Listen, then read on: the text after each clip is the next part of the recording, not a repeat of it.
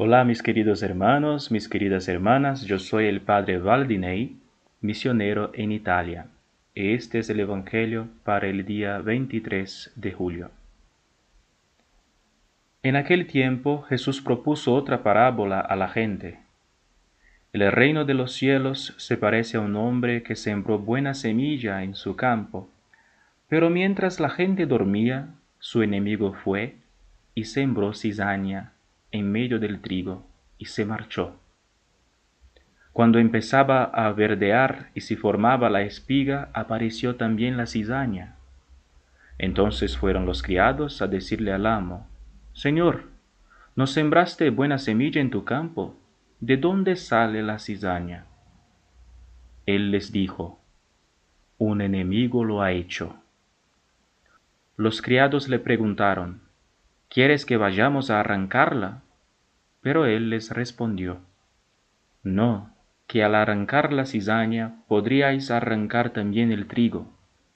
Dejadlos crecer juntos hasta la siega, y cuando llegue la siega, diré a los segadores, Arrancad primero la cizaña y atadla en gavillas para quemarla, y el trigo almacenadlo en mi granero. Palabra del Señor. Mis hermanos, hay muchos, desgraciadamente, que se alejan de Dios, que dejan la iglesia por los pecados que ven dentro de la casa de Dios.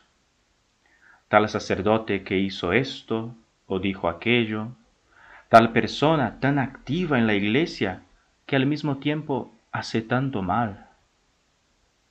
Es cierto que a menudo las personas que no quieren servir a Dios utilizan estos pecados de los cristianos solo como justificación para no practicar la religión, pero también es cierto que muchos realmente se escandalizan al ver el mal dentro de la iglesia de Cristo y se marchan. Es precisamente para estas personas que nuestro Señor nos dijo la parábola que acabamos de escuchar, la parábola del trigo y la cizaña nos enseña que en este mundo el bien y el mal siempre estarán mezclados. No porque Dios haya creado el mal, Él es el sembrador que siembra la verdad, el bien, pero el enemigo, el tentador, también ha sembrado su semilla. Y ahora el corazón de cada hombre está como dividido. Nadie debe sorprenderse, pues, si encontramos también el mal en el mundo, en la iglesia. Nadie debería sorprenderse de encontrar sacerdotes, obispos e incluso cardenales enseñando doctrinas contrarias al Evangelio. Nuestro Señor mismo dijo que sería así. La cizaña y el trigo crecerían juntos en el reino de Dios. ¿Y por qué? porque Dios es misericordioso y espera siempre la conversión del pecador. Pensad, cuántos santos, cuántos trigos que ya están en el granero de Dios, que es el cielo, fueran antes cizaña. Pero Dios tuvo paciencia con ellos y al final se convirtieron. Dios espera nuestra conversión día tras día pero no puede esperar eternamente.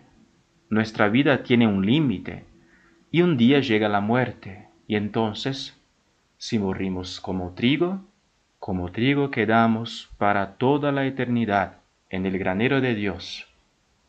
Si morimos como cizaña, entonces no queda otra que cumplirse el mandato de Dios. Arrancad la cizaña y atadla para quemarla, ha dicho el Señor. Lo que tenemos que hacer es mirar la tierra de nuestro propio corazón. Allí encontraremos estas dos semillas, el trigo y la cizaña. Debemos cultivar el trigo y dejar que la cizaña muera de inanición. ¿Y cómo cultivamos la buena semilla? Debemos regarla con la oración, enterrarla en lo profundo de nuestro corazón con la humildad con la obediencia a Dios, y de ahí crecerán todas las virtudes. Pero si entramos por la puerta ancha del placer, del orgullo, entonces lo que crecerá será la cizaña y no el trigo. Pidamos entonces a María que sea ella la jardinera de nuestras almas y nos ayude a dar frutos de vida eterna. Que Dios te bendiga en el nombre del Padre, del Hijo y del Espíritu Santo. Amén.